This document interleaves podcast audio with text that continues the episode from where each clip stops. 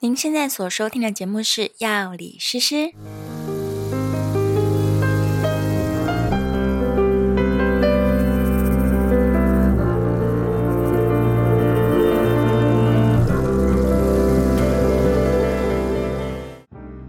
Hello，大家好，我是诗诗。我是 Knife，在这个节目当中，我们会用轻松有趣的方式来讨论各种跟健康、生活，甚至是哲学有关的话题。如果你觉得这样内容对你有帮助的话，欢迎订阅我们的频道，并在 Apple Podcast 留下五星好评。如果你听完节目之后有任何的心得或是想法，我们都很期待能够看到你的留言哦。Hello，大家好，欢迎来到药理诗诗最新一集的节目，我是诗诗。大家好，我是 Knife。今天呢，我们要来聊这个关于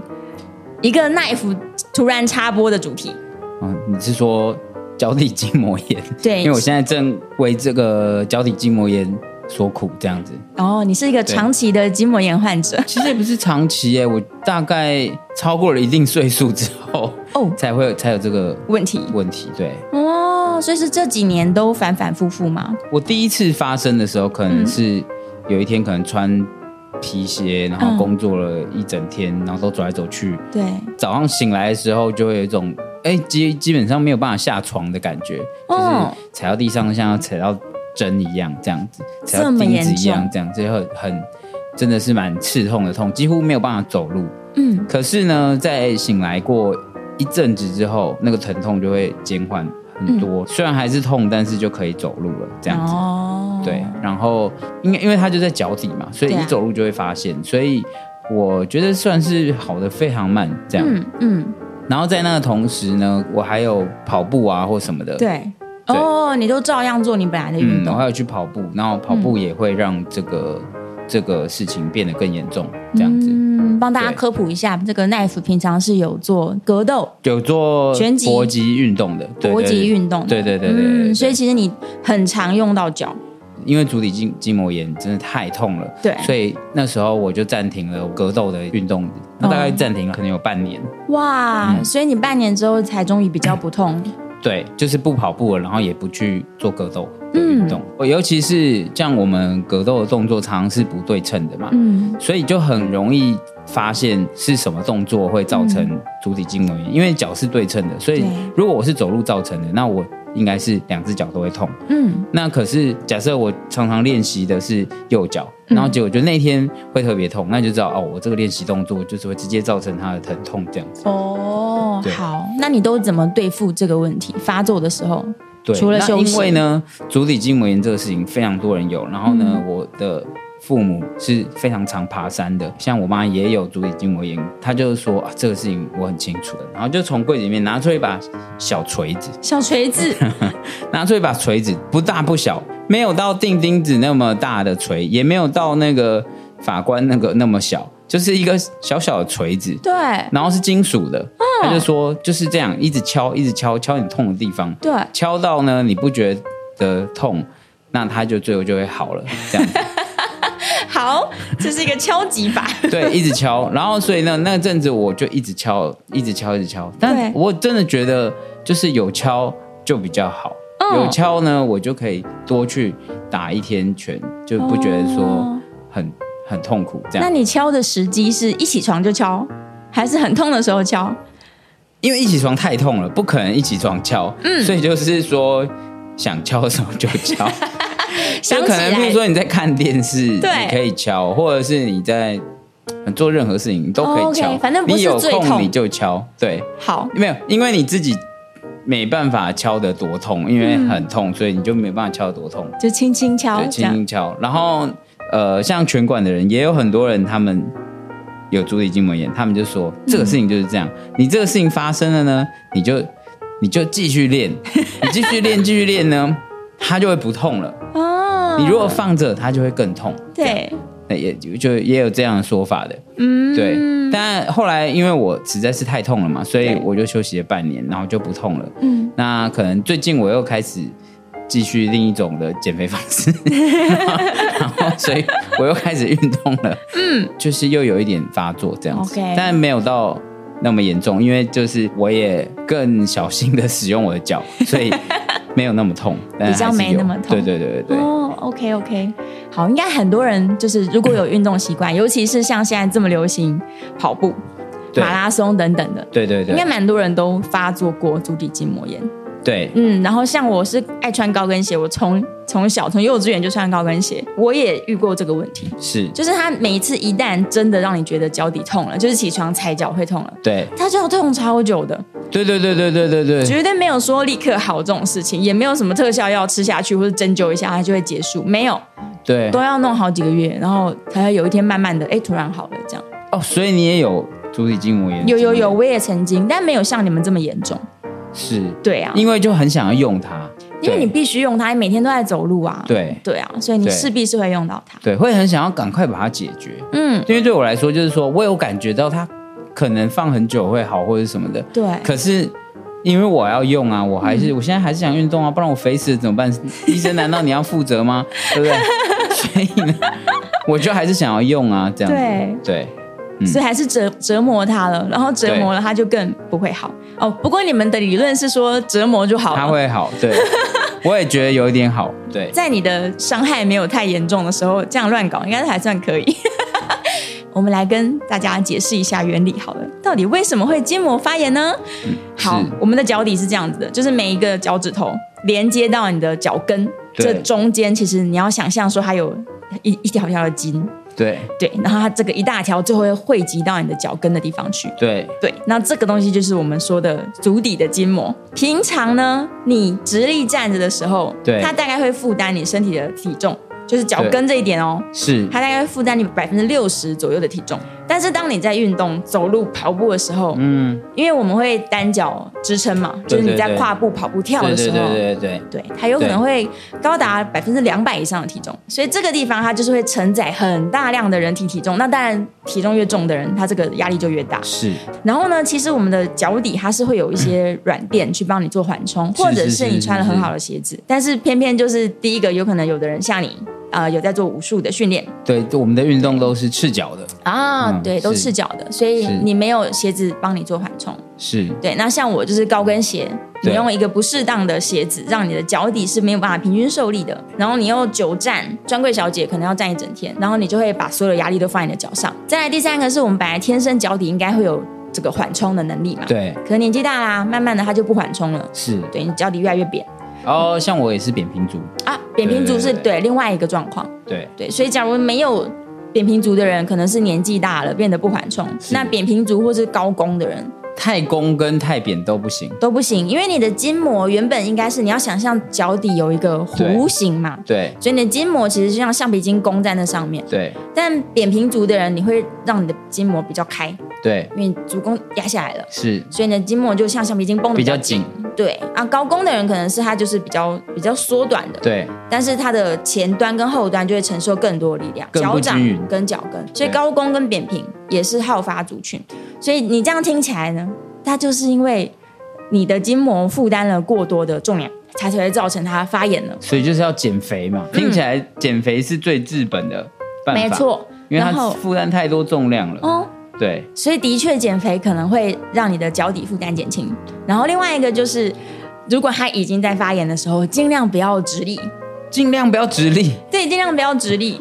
躺着上班。 能坐就不要站，能躺就不要 坐。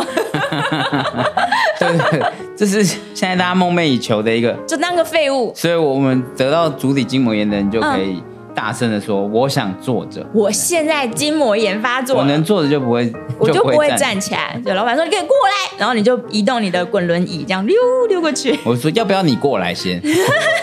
啊，你刚刚想说运动怎么办，对不对？？”对，想运动啊，你可以去对游泳啊，能也一样，能不直立不直立，对，能不直立躺就着的游泳，对，没错，趴着或躺着游泳，对对，或者是重训。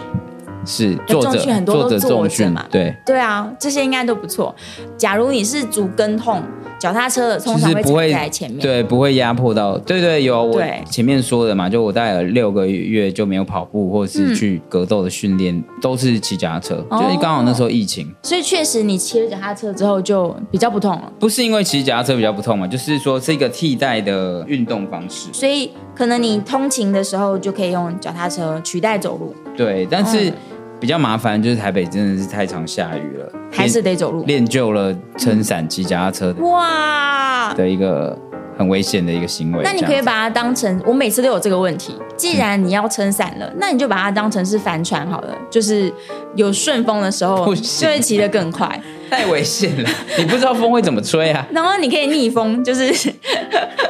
用来啊刹车这样。那个要没有风的时候才能这样执行啊。每次有人就是，骑脚踏车撑伞的时候都我会都很想问他说：“你这是帆船的原理 吧？没有没有没有， 不能不能，那会摔下来那啦。你的伞不会开花吗就不不要有风的时候骑啊，哦然后不要骑这么快嘛。 ？”OK，对，但是完全不鼓励做这件事情，还是很危险的。很危险啊！对对对哇！很危你险如果今天在路上看到有一个人骑着脚踏车奔驰，然后撑着一只伞，有可能是 knife。你尽量不要奔驰啦，骑慢一嗯点，骑慢一点。对，然后还有另外一个小小的注意事项是，既然我们说脚底已经在发炎的时候，你应该尽量不要用脚嘛。对可是很多人在家里面都是赤脚的。是啊，对啊，所以那怎么办呢？就是你应就该那个躺着叫 家人帮你送拿饭人过来，脖子 挂饼，可以。 在家就当一根废柴，而且你几个月以后变得更胖，又对你的脚又更更负不好担。对啊，哦没有你躺着，你可以做一些躺着的运动啊，躺着的运动，对嘛？你可以扭动前进，哦，我知道，用巴西柔术的方法， 对，是说完全靠腹肌，用扭的，一直扭来扭去。 这可能都是替代方案，就是家里可能要买足弓有撑起来的拖鞋，哦。然后外出的时候鞋子呢，假如你非穿皮鞋不可，你也去买个足弓有撑起来的鞋垫，是，所以对呃，因为刚好提到是要软一点的嘛，软一对点的，那但不能太软，哦，是要吗？有支撑力的。哦，因为现在很多人都要专门买那个嗯室内拖，要买踩屎感的，什么叫踩屎感？踩到屎的感觉踩到屎的感觉。的拖鞋，就是标榜踩屎感的拖鞋。你说非常软 Q 那种，挤下去就是就感觉你踩到屎了，那个现在网络很常卖这个，哦，真的、你有哦，看过吗？我没看过哎、好但原理上来说不能够软成那样哦，。不能这么软，是不是？对，因为我们其实是希望它有一点支撑跟缓冲嘛。是然后中央的话，最好是要有一硬点的撑足，哦要把它。撑着，对对嗯对，就是是外出跟室内最好都帮自己准备。是可能在这个发作期或者保养期都会舒服一点。嗯是对，因为你没办法不走路嘛，是，我们还是得真走的路。真的，这个这个最近，因为我在就是有足底筋膜炎之后，就因为我我也是扁平足嘛，我都有会找就是有足弓支撑的鞋子，对，然后真的差很多。站一整天的的行程，如果我是穿平的皮鞋跟穿呃有足弓的运动鞋，嗯那一定是差很多。你明显的可以感觉到你能站的小时数，嗯嗯，真的是天壤之别。那接下来我们来教大家关于治疗的方法好了。是是是对，其实从生活习惯改变，我们刚刚说的这些穿好的鞋子啊，然后在发作期间尽量不要直立啊，嗯然后挑一些不要用到脚底的运动，不要让脚底负重的运动，是，可能会更好一些。对，对，那真的就是。最近常常在发作，或者是你感觉到你的脚底筋膜太紧绷的时候，对。对，奈夫，你有没有常做哪些运动？哦，像是这样子，我们在这个训练的时候，就是面对着墙壁，然后嗯把脚、脚尖踩在上面，脚尖踩在墙壁上，对对对，然后身体往前压，嗯对然后就会让小腿得到放松，这样子。嗯，然后，所以就是说，拉伸小腿的筋对，可以放松足底，哦它是连，在一起的，对啊，对对应该是对这样的意思，嗯对。所以脚脚底跟小腿可以一起处理。如果我今天训练完之后没有做这样的舒缓的动作，对，隔天会痛的几率就很高。哦，对是，，它是就像是一个预防，一个一个必须的伸展。我讲几个大家常见的迷思以及他们的原因好了。就像刚刚说，有的人会觉得，哎，早上起来特别痛，那我是不是就是反而更用力去踩那些痛的地方，它就好像比较会不痛？对其实原因是这样，就是你在睡觉的时候，因为身体比较不动，血对液循环就是没那么快速，然后你的脚底它就会因为血液循环变差，所以那个筋会比较紧。然哦后你哎站起来的第一步，开始把它拉开了嘛，对一拉到你就痛了，因为那边已经在发炎。那你说动一动比较不痛的原因，其实就是循环好了一些，你就会觉得比较舒服，好像这个地方比较没那么疼痛，但其实它还在慢性发炎中。也就是说，我没有解决它的发炎，我只是对感觉不到舒服痛而已。对啊你只是舒服了一点。但如果它真的一直很暴力的继续使用的时候，有可能就会造成它更严重的发炎，甚至有些人它里面筋膜可能会裂开啊之类的。嗯对，那就已经不是说我动一动就会不痛了。对，对，那在它变成这么严重之前，你应该是要让它休息，是，然后拉筋这样。是然后刚刚 Knife 提供的方式其实很好，就是你可以在运动前后都把这个脚底跟小腿都把它松一松。是，然后我们会很推荐一个脚底的训练，就是让你能够增加脚底的肌肉的强度。嗯，怎么做呢？你在地上丢一个条毛巾，是，然后你把脚踩上去之后，用脚趾头去抓毛巾，抓起来再放掉，抓起来再放掉，这样。这个动作它可以非常有效地去训练你的脚底。这很像一个综艺节目的游戏的感觉，嗯哦， 对，没看错，谁抓比较多条毛巾。嗯，哦，可以这个样感觉很难呢。有点难，对不对，对？脚趾头训练，所以我训练对我的脚趾头，可以让我的筋膜健康一点，是这个意思。没错，因为我们哦刚刚说你的脚趾。每一根脚趾底下都有一条筋膜连到脚跟嘛，所以当你在做这个抓放抓放训练的时候，其实是你也在训练你的这个脚底板。是是是，对对对，所以抓放毛巾是可以做的，平常就作为训练。是然后家里面如果有泡脚桶或者有浴缸，你可以去泡脚，哦，所以是可以泡脚的吗可？以泡啊。但是很痛很痛的时候，可能先不泡。对，因为是发炎嘛，对对，嗯很痛很痛的时候，也许冰敷比较舒服。是对，但如果是紧绷啊，或是时常复发的人，是你可以泡热水。啊、就是说不是最痛的时候，嗯就可以用泡脚来预防。对对对，这就样促进血液循环嘛是。然后你如果真的想吃药的话呢，偶尔吃一些消炎止痛的药是可以啦。对，对，但有一个观念，我顺便分享给大家：嗯，我们的身体它在发炎的时候啊，会启动一个修复机制，对，所以小小的发炎，它会让身体去赶快把它修复好。但是，假如说你没有让发炎的原因解决掉，对，我们刚刚说你正在发炎，你休息其实是会好的，对。但如果你反复又一直刺激嗯它，又破坏，是然后它就永远就一直在没办法复原的状况。是，嗯，但假如你今天强行把这个发炎因子移除的话，对，那可能身体是不知道这里需要修复，他就没有派人来修，有可能会延缓你的病程啊。哦，对，然后有一些人会想说，太痛了，我去打针好了。对，的确是可以打针，那医生可能会打一针类固醇进去，突然之间就很不痛了。但是如果长期你都依赖打针，对它也会造成这个地方就没再局部修的复问题。嗯，对，有的人会钙化，或者对是坏的更厉害。是，所以现在其实有新的方式是叫做增生疗法，嗯，嗯，然后打进去受伤地方的，通常呃有的时候是打葡萄糖，有的时候是打一些你自己的血小板，刺激身体说赶快来这边修复，对，所以有可能会再更痛一点点。那一样是召唤身体的修复因子哦，赶快过来修哦，哦、对，所以这是比较就是进阶的治疗，是，对啊，所以你就不要再听你那些拳馆的人乱讲，什么很痛就尽量抄他，就这样继续练。你休息半年是对的，对，就是还是要从根本看它是怎么样造成的。嗯譬如说我的足弓，或者我体重太重，对，或者什么的，可以这减些肥啊，足这弓些垫方啊法都是那个然后，假如真的像、呃上班族一定要穿皮鞋、高跟鞋，对那你回家的时候就记得把小腿放松，或者是你可以做那个前弓箭步，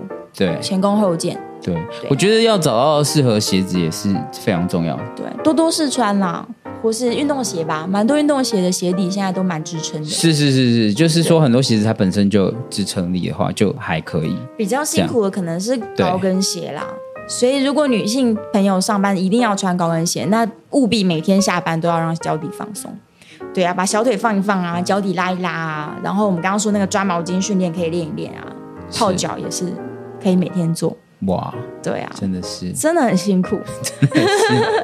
可是我们要对爱惜自己的脚啊，脚要用一辈子的。对，对啊，而且很多人都说，就是脚老了，人就老了。真的假的？真的啊，中医都这么说的。我怎么都是听说牙齿老了人就老了？而且小腿是第二个哦心脏，对，为什么每个人都说小腿，什么东西都小腿？真的啊，因为它是远端嘛，它在远端，它是要把末。梢。对对对，它是末梢，然后你的血打过去要打得回来，所以哦小腿太要紧了，是很多人都说是小腿，或甚我至闪到腰，他就会说你小腿没放松。 我想说，对，你看我足底，然后又说你嗯 小腿没放松，每个人都这样说，为什么不是处理那个痛的地方头，痛而医是脚处理我小小腿呢。对，头痛医脚，头痛医 脚，没错， 脚太要紧了，所以我们要善地待从地起。善对，待小腿，善待我们的脚底，是，就从今天开始，所以我买不起整个按摩椅的话，买一个小腿 的，小腿是按摩合理的， 是这样吗？而且现在不是都说，就是高龄，因为台湾高龄化很严重，对，然后高龄者通常会有肌少症的问题。是，对，你怎么去确认这个人有没有肌少症？对最简单的方法就是看小腿的肌肉。怎么样说？如果你把你的食指跟大拇指就是对合起来，是，它会成为一个大圈圈，对不对？。对，你拿这个圈圈去套小腿，假如你的小腿小于这个圈圈，那真的肌肉量就是不够的。你围得起来吗？我围得起来啊，哦，你围得起来啊？我围得起来啊那，你肌肉没有很多 吗？我肌肉很多、 啊。你这个太太太严格了吧？ 我们两个现在就肌少了，对啊，然后我这么随便就肌少，那我真的肌少啊。我小腿很壮哎、对呀、你应该圈不起来才对 啊。结果你圈得起来，好吧？那这方法不准，其实应啊我再把它如果是剪这掉样的话，大部分人都肌少。对，好吧？那今天简单就分享到这。好，对，也许本来有人以为我要介绍什么特效药吃了最有效，这样没有，可惜没有，可惜没有，真的是要改变对休生息活习惯。对，休息最要紧，对，让脚休息。休息放松，嗯，这些都每天做。是， 对，然后记得脚底抓毛巾，真的是，这样以后我就可以用脚把报纸这样拿起来，报纸都 皱了，对，用脚夹 而起且已经没有人在，嗯那个时候没有人发报纸本报纸了，啊，对，那或者是同事有东西掉了，我就用脚这样夹，然后给他，他不所以一你定帮我捡一下，他不一定会开心。 我的笔我就哎、你的笔这样夹给他。习惯你们办公室都不用穿鞋子，是 不是？好了，希望大家的脚底都非常健康。嗯好，我们下次节目见，拜拜拜